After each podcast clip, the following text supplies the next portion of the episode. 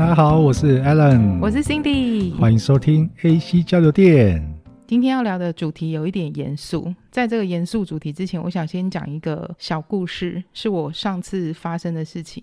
我们不是有一次去呃罗先老师家弄音档，然后那一天比较晚回家。你记得我跟你讲我遇到变态的事？我记得。我想要在这边跟听众蛮恶心的。我想在这边跟听众分享一下，那一天我们去呃朋友家，就罗先老师家弄音档，弄得晚了一点点，大概十二点多回家。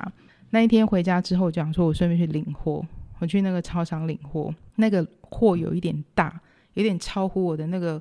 摩托车前面脚踏板可以放的那个位置，所以我就往后坐了一些。那那一天我穿了一个裙子，所以因为我往后坐，脚就要打很开，所以我要才能够前面放下那个箱子啊。所以于是乎呢，我就露出那个大片的腿部面积。我就，但是我骑得非常非常的慢。那因为超商到我们家大概就是一个大马路的距离，我觉得没关系，我就慢慢骑。我把东西放在前面，但在转过去的时候，就停了一个红绿灯。我有感觉到我的右边有炽热的眼光在盯着我看，我就转头看了他一下，然后他也看着我，但是他在看着我的大腿。我想说，这样是到底是有什么好看的？好，然后他就，我就没有注意到太多，但我知道他在看着我。啊，过了红灯就好，哎，就是绿灯之后，我就要往我家方向骑。其实我没有注意到他骑在我后面，啊，我就要停车。那我们要找车位。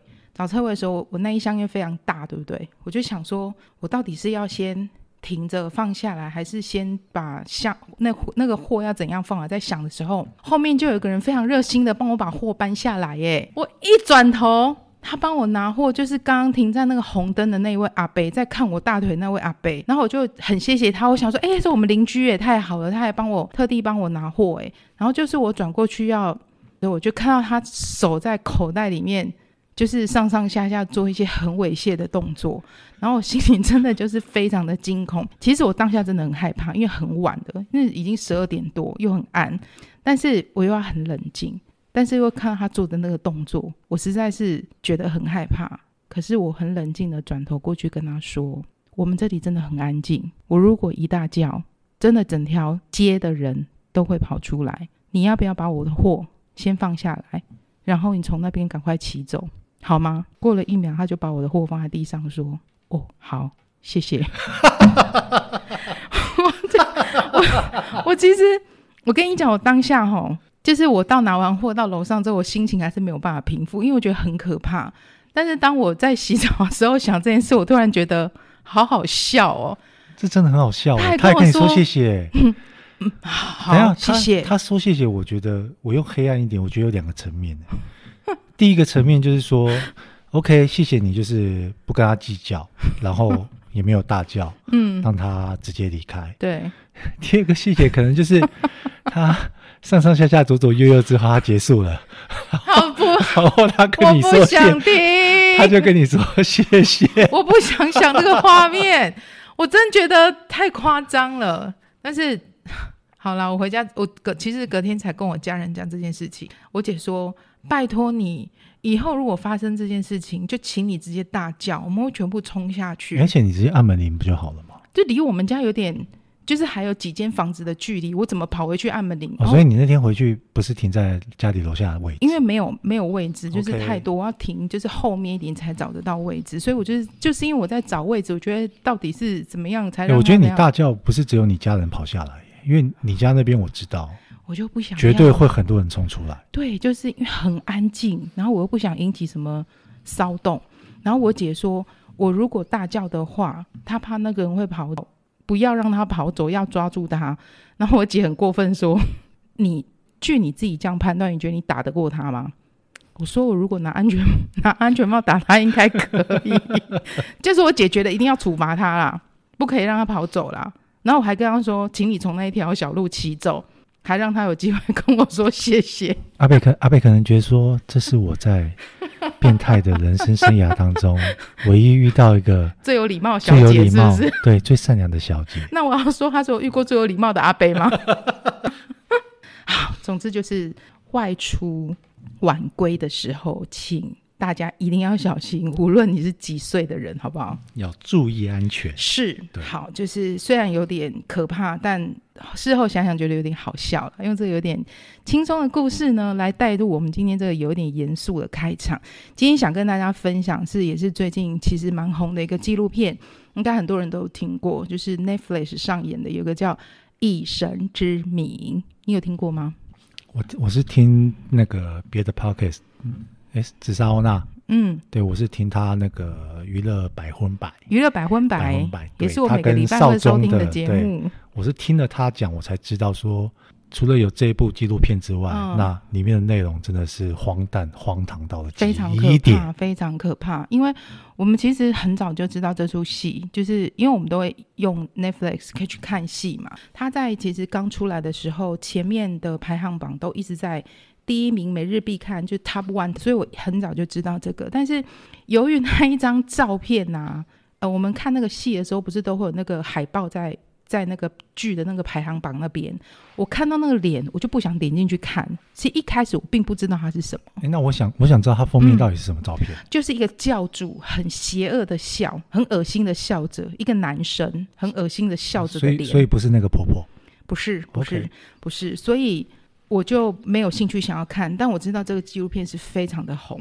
那后来也因为听了 Podcast，后来听看了我的很多脸书上很多人的介绍，好，我决定我一定要来看了。所以有一天我就点开它，我看了一分零四秒，我就关了。我实在是没有办法看下去，欸，太太可怕了，真的很恶心。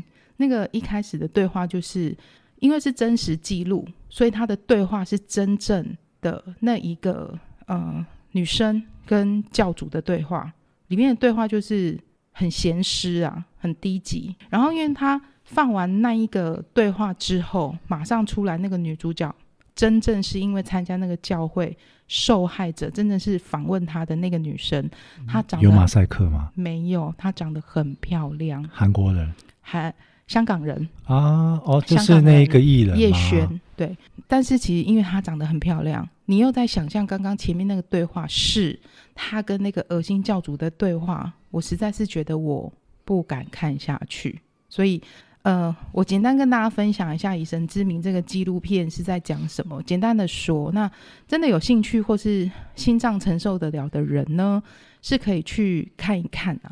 那《以神之名》呢，它是一个写实真实的纪录片，总共是有讲了四个故事。好，第一个是社理教。社理教里面呢，它就是很多吸收很多大学校园里面的学生会被爆发出来，是因为有集体性侵的事件。然后当然当中还有一些很荒唐的事情，这个我就不说了哈。然后第二个是五大洋的事件，但这件事情会被爆发出来，是因为呃里面的里面教徒发生了三四十个人集体自杀的故事。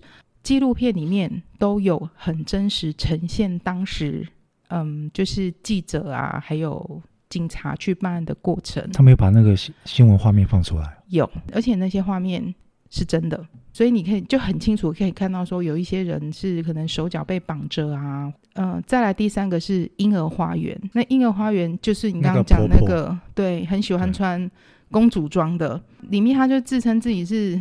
婴儿教主，呃，这个故事会爆发出来，或是说这个会会被称为是邪教的原因，主要是因为其中有个母亲，她就跟着所有的教友一起集体，不要讲虐杀、虐待他的儿子，比如说会把儿子关在猪圈里面啊，喂他吃一些有的没的啊，然后到最后就是一起打他啊，所以就是有点凌虐致死。呃，他们为了要去撇清责任。所以逼这个妈妈签下一个说孩子是呃自然死亡的一个切结书。而而且我听那个欧娜讲，嗯、对，他好像其实杀了很多小孩子的，非常多，谋杀很多生命。所以其实这一个纪录片里面，对你前面提到他们有些是比较淫乱的，嗯、就是教主利用他自己的本身的那个名义。可是真的跟这一个婆婆比起来的话，其实这个婆婆是。最邪恶的、最可怕的，对，最后一个是万民中央教会，那当然就是敛财啊，然后也有性侵的事情。其实最可怕的就是这些事情都是真实发生的。那你看到很多的网络的评论下面会写说，韩国就是一个什么邪教的国家，但是其实全世界都在发生这样的事情，台湾也有啊，台湾也有，对对，大家应该都知道。我不太敢很真实去看到那个纪录片是，是我其实知道说这一些教主，我知道他们，我们光这样看纪录片知道他们真的很可恶，我们会操弄人心嘛。那我其实真的很不敢看的原因，是因为其实我会很心疼那些去入会的人，为什么他们会想入会？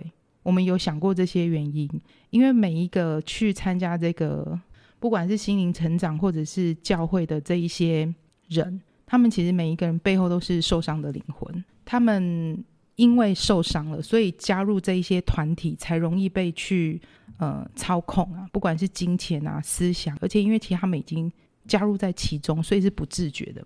为什么这么多人会想要追随这些教主？原因就是我可能很没有自信，我去了里面，每个人进去都会觉得你好棒棒，诶，都不断的鼓励你啊，让你觉得你是最棒的，你是全世界最棒的。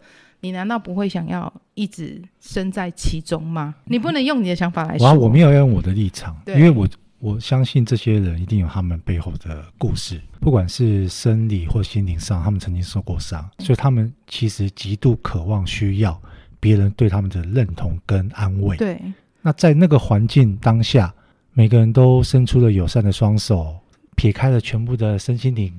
让你感受到他们的温暖，你是最棒的，你是最棒的，你，你是最好的，对，所以我觉得他们在这边得到他们在外界得不到的认同感之后，他们会把这边当做是他们的家。是。我，所以我说看到很多留言下面会写说白痴哦，白痴才会相信这些，自己没有判判断能力，还要怪谁？世界上真的不缺酸民，也不缺这些键盘侠打的这些字。我我想讲的是说，其实每一个加入的人，真的都是一个受伤的灵魂。不是说他们特别无知，或是特别的愚昧，其实反而是他们的心灵是特别空虚、特别脆弱，才会被趁虚而入。你你不觉得这个跟我们就是早期台湾有很多直销老鼠会，其实他们都是用同样的模式。是啊，那。当这些渴望、极度需要人家认同的人进入这些直销或者老鼠会团体之后，嗯嗯嗯、对，他们就算明明知道这是一个永远填不满的坑，是，可是他们为了不想要离开，对不对？不停的自己去贷款，跟人家借钱，然后去买这些产品，嗯，对啊，我觉得这是一样的道理，就心灵是空虚的，需要透过很多外力、外面的语言来去填补你那个。空缺的、脆弱的心灵。然后这个，我说这个纪录片我不太敢看，因为太写实，我很害怕。所以我就想到，呃，前去年去年我看的一部戏叫做《我愿意》，在 MOD 或是哈密 Video 上面可以看。我会推荐大家其实可以看《我愿意》，因为它是我们台湾啊首部在讲邪教的题材的戏剧，是金钟导演吴若英的剧本。那这出戏的主演我是。很多很有名的明星，你有听过炎亚纶吧？应该没有人不知道他吧。炎亚纶啊，高慧君啊，柯淑琴啊，姚纯耀啊等等的一些很知名的演员。那这出戏其实综合了很多台湾邪教实际发生的真正的题材去发想，然后演出来的。这个简单讲一下这个故事，其实大概就是你可以想象是一个邪教的故事。教主本身呃自创了一个很特别的教。邪教为什么会有很多人想要追崇？他很会操弄人性，很会控制你的，而且口才极好。对，他很会控制你的思想，就吸引了很多这样的人一起共同加入。例如说，像她老公外遇，然后被离婚，或者是说脸上有特殊的印记，女生小呃女生高中生，她可能被霸凌，爸爸妈妈又没有在照顾她。就只给了他钱，家里非常有钱，可是他是从小被霸凌，那你说他心里会不会空虚？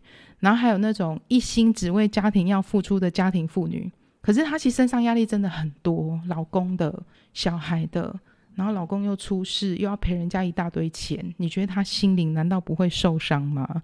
然后再就是也有大明星，他其实万人吹捧，但是他内心总是缺少一块什么，他真的没有办法填满。那这个故事，其实我愿意这个故事是真实，我们刚刚讲过是真实事件的启发。那里面也有包含到讲到台湾的之前有报道过的日月民工的事件。那这出戏我觉得很好看，很值得他，很值得大家看。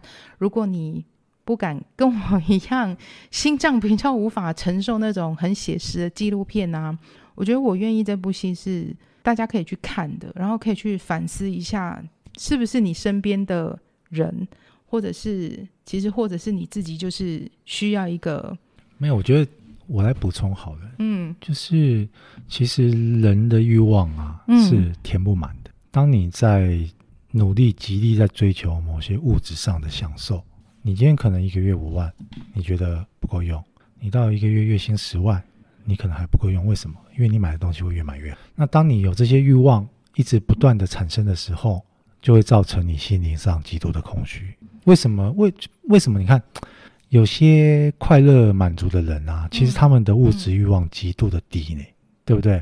是除了这一些以外，还有很多层面的，还有心灵上的层面的、啊。对啊，就像我们刚刚讲的，可能他婚姻失败啊，他觉得我明明就是一，我有很好的职业，我为家庭付出很多，小孩也都照顾的很好，可是我老公还是离开我了，就开始产生自我怀疑。当今天有一个人接近你了，觉得哎，你为什么最近看起来不太快乐？你是不是发生什么事了？哦，你老公离开你了，那么这不是你的问题呀、啊？还是有空我们来聊一聊啊？你干嘛一直都笑？你觉得我是教主是不是？不是因为你刚你刚刚讲前面那句话，touch 到我某个点。你不是说今天当有人他看你不太快乐的时候，他就过来问你说你是不是不太快乐、啊？你想要谁？是不是？不是不是。所以那个人过来问的时候，他是不是假假装你心底现在不快乐？我 A 人跑过来。嗯嗯，我看到你的时候，我是不是就说 你快乐吗？我很快乐。你啊，我就不快乐啊。不好意思，有点冷，但是就他觉到我的笑点，对，就是会是会像这样子啊。你知道，像我说我愿意里面的故事，其中有个叫日月民工的，就是当时我在看我愿意的时候，我知道这个社会案件很神似某一个案件，所以我有去查，有一个舞蹈老师，他当初是很很纯，就是很单纯，只是开舞蹈教室。他是一九九七年创立了他自己的舞蹈教室。他一开始很单纯，就是教教课啊，开班授课，就是教跳舞而已。可是后来，因为他离婚了，那就像刚刚前面我们讲，他可能婚姻失败，离婚之后，他就开始情绪变得有一点点，呃，不能说不稳定，可是他就开始有点好像要自己心灵要成长，呃，灌输自己说，我自己是最重要的，其他通通都不重要。我因为这样子，所以我要让我自己振作起来。因为这样子的关系，开始来上他舞蹈课的人，就开始他就开始分享他自己这样子的一些想法，所以慢慢的就形成一个好像心灵成成长的团体。他的这些舞蹈的学生变成他的心灵成长班的学生。比如说，你今天是 Alan，你来上我的舞蹈课。你是我的成，你变成是我的成长课的学生，你慢慢会去找你其他朋友，跟我们一起来上心灵成长的课程。我们呢，就只有一个目的，我们自己是最重要的。等一下，我不是在学跳舞的吗？没有，可是因为我们彼此很有，你来上我的课，我们已经很熟嘛，好像变成是跟朋友一样，朋友一样。他用朋友的角度来切入。对，你看哦，我离婚了，我还是过得很好，因为我自己最重要。那么你看，你为什么不开心呢？你怎么会过得不开心？不然我们一起来灵修好了。老师，我很开心哎。但是如果你加入我的会，你可能会更开心啊。所以他们就开始聚聚集在一起哈，他们会开始写一些。所以他从一个舞蹈教室是，他就变成了补教界的名师，不是补教界 心灵成长名师哦，心灵成长名师，他们会开始。聚在一起要共同成长，也许读书会，也许心灵成长，怎么灵修等等。哎，等下，其实到到了这个阶段，嗯，我说真的，他如果一直没有歪掉，很正向的走下去，对，是好的。对，but 现在就问题出在这里呀、啊。当我们在共修的时候，我可能说，Allen，来，现在换你出来报告了，报告一下这一周你在工作上你有什么样子的心得，好，有什么样子的心情，好，你就上去分享。当你分享不好的时候，我们的教友是会上去赏你巴掌，就走上去说你讲的很差，欸，诶，跟我们现在教会里的呃宗旨主旨是不一样，所以大家就开始上去轮流赏你巴掌。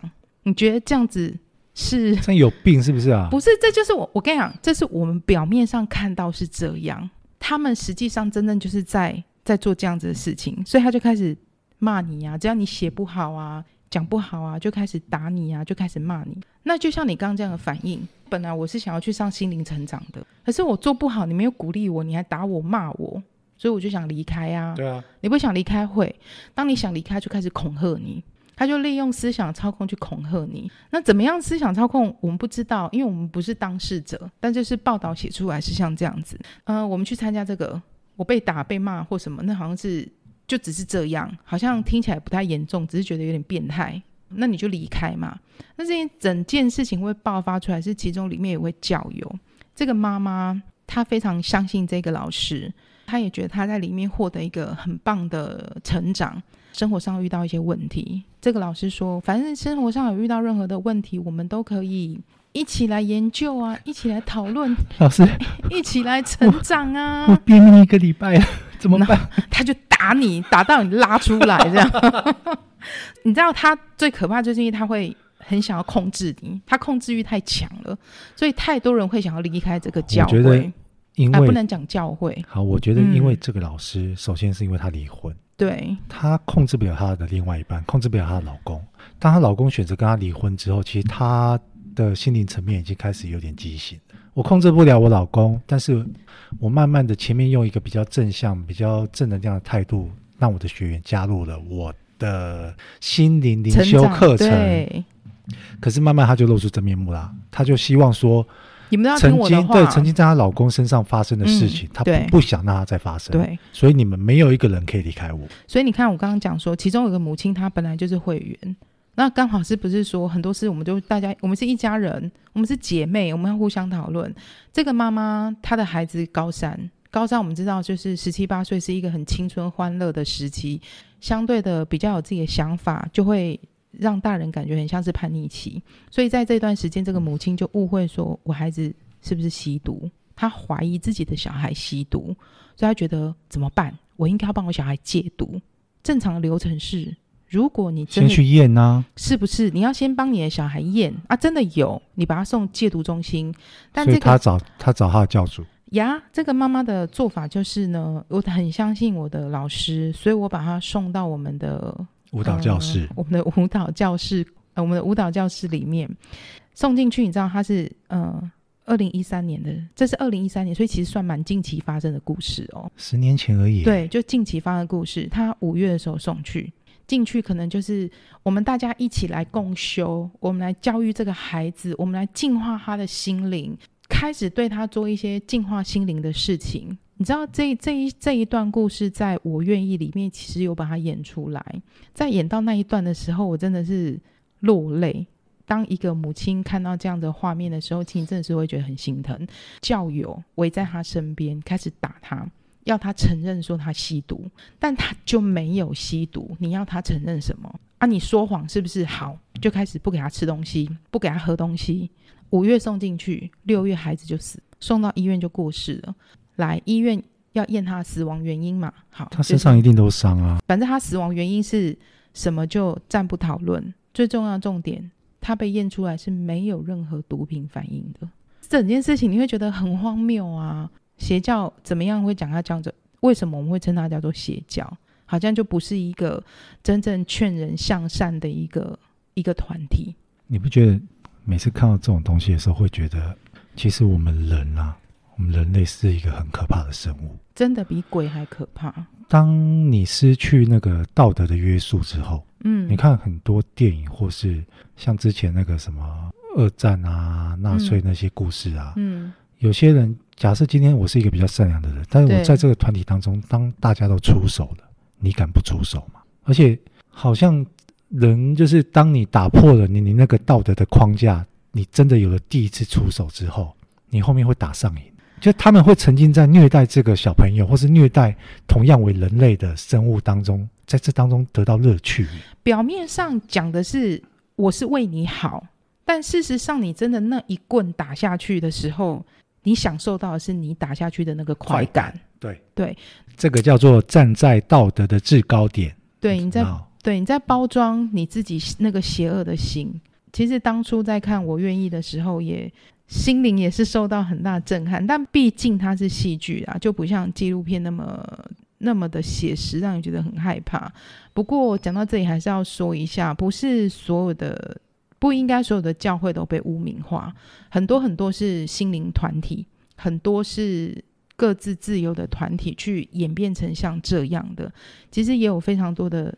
正常正派的教会在做一些很好的事情，像我的同事就说，呃，其实还是有一些教会，他专门是在照顾一些孤儿，或者是暂时失去依靠家庭的人，真正是在做事情。还是有很多人是默默的在为这个社会付出，对，还是有很多是正常的。对，其实不见得教会啊，你说宗教团体，其实很多都是啊，对啊。嗯我觉得现代人他们可能心灵空虚，你想要找一个信仰或是心灵上的寄托，这无可厚非。没错，对，但是真的要慎选。我觉我自己是觉得说，无论你加入什么，不管是宗教团体，还是心灵成长，或是我们刚刚讲到的，甚至是直销，好了，大家要先做好一件事情的，就是你要去想说，超过能力可以负担的。金钱，还有超过你可以负担的能力，你真的要好好的判断，你是不是可以继续下去。以神之名，我只看了一分零四秒，对不对？我在我的脸书上就写了一句话：神应该是藏在心里，而不是在裤子里。神跟魔魔鬼都是藏在心里。是啊，那只是看说你今天出来的到底是神还是魔鬼。就是大家要学会保护自己，每个人都要学会保护自己，判断自己真的是超过自己能力的，不管是金钱或能超过自己范围的，都应该要慎选，好不好？然后，如果你是有家庭的爸爸妈妈，我觉得跟孩子之间一定要好好常好好的沟通，好好的陪伴。嗯，沟通非常重要。对，沟通跟陪伴是当爸爸妈妈一定要做的事情。对。好，虽然说今天的话题有点严肃，主题比较严肃，对，可是我觉得大家就是可以反思一下，现在就是社会上，其实我们看很多新闻，我觉得大家的情绪控管都真的很多都有问题，嗯、不管是开车遇到一些纠纷，嗯、或是我在路上走过去，我明明他妈就没看你，就有人都就冲过来揍了你一拳，看屁，然后就跟你说你夸小，看屁。对不对？就是一堆这种有的没的小摩擦，最后演变成一个很可怕的杀人事件。好好的珍惜我们的生活，然后知足常乐。心情不好怎么办？找张老师吗？没有，我觉得心情不好真的可以找你自己的好朋友倒垃圾啊。可是你要确定你这个朋友是有不是心灵成长团体的人？没有，你这你要确定你倒垃圾这个朋友他是有这个能力可以吸收消化你的负面情绪。嗯。而且对各位听众们，如果你本身是一个比较没有那么积极乐观的人，真的奉劝你们，周围如果有那种负能量非常强的朋友，真的要远离他，因为不是负负得正。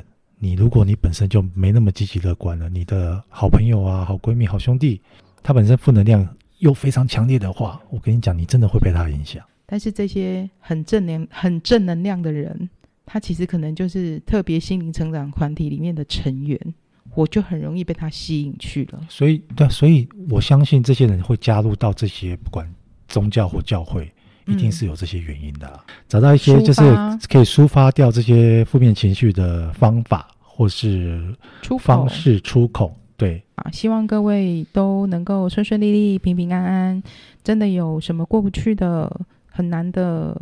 关卡都能够寻求正规的管道，真的需要帮助。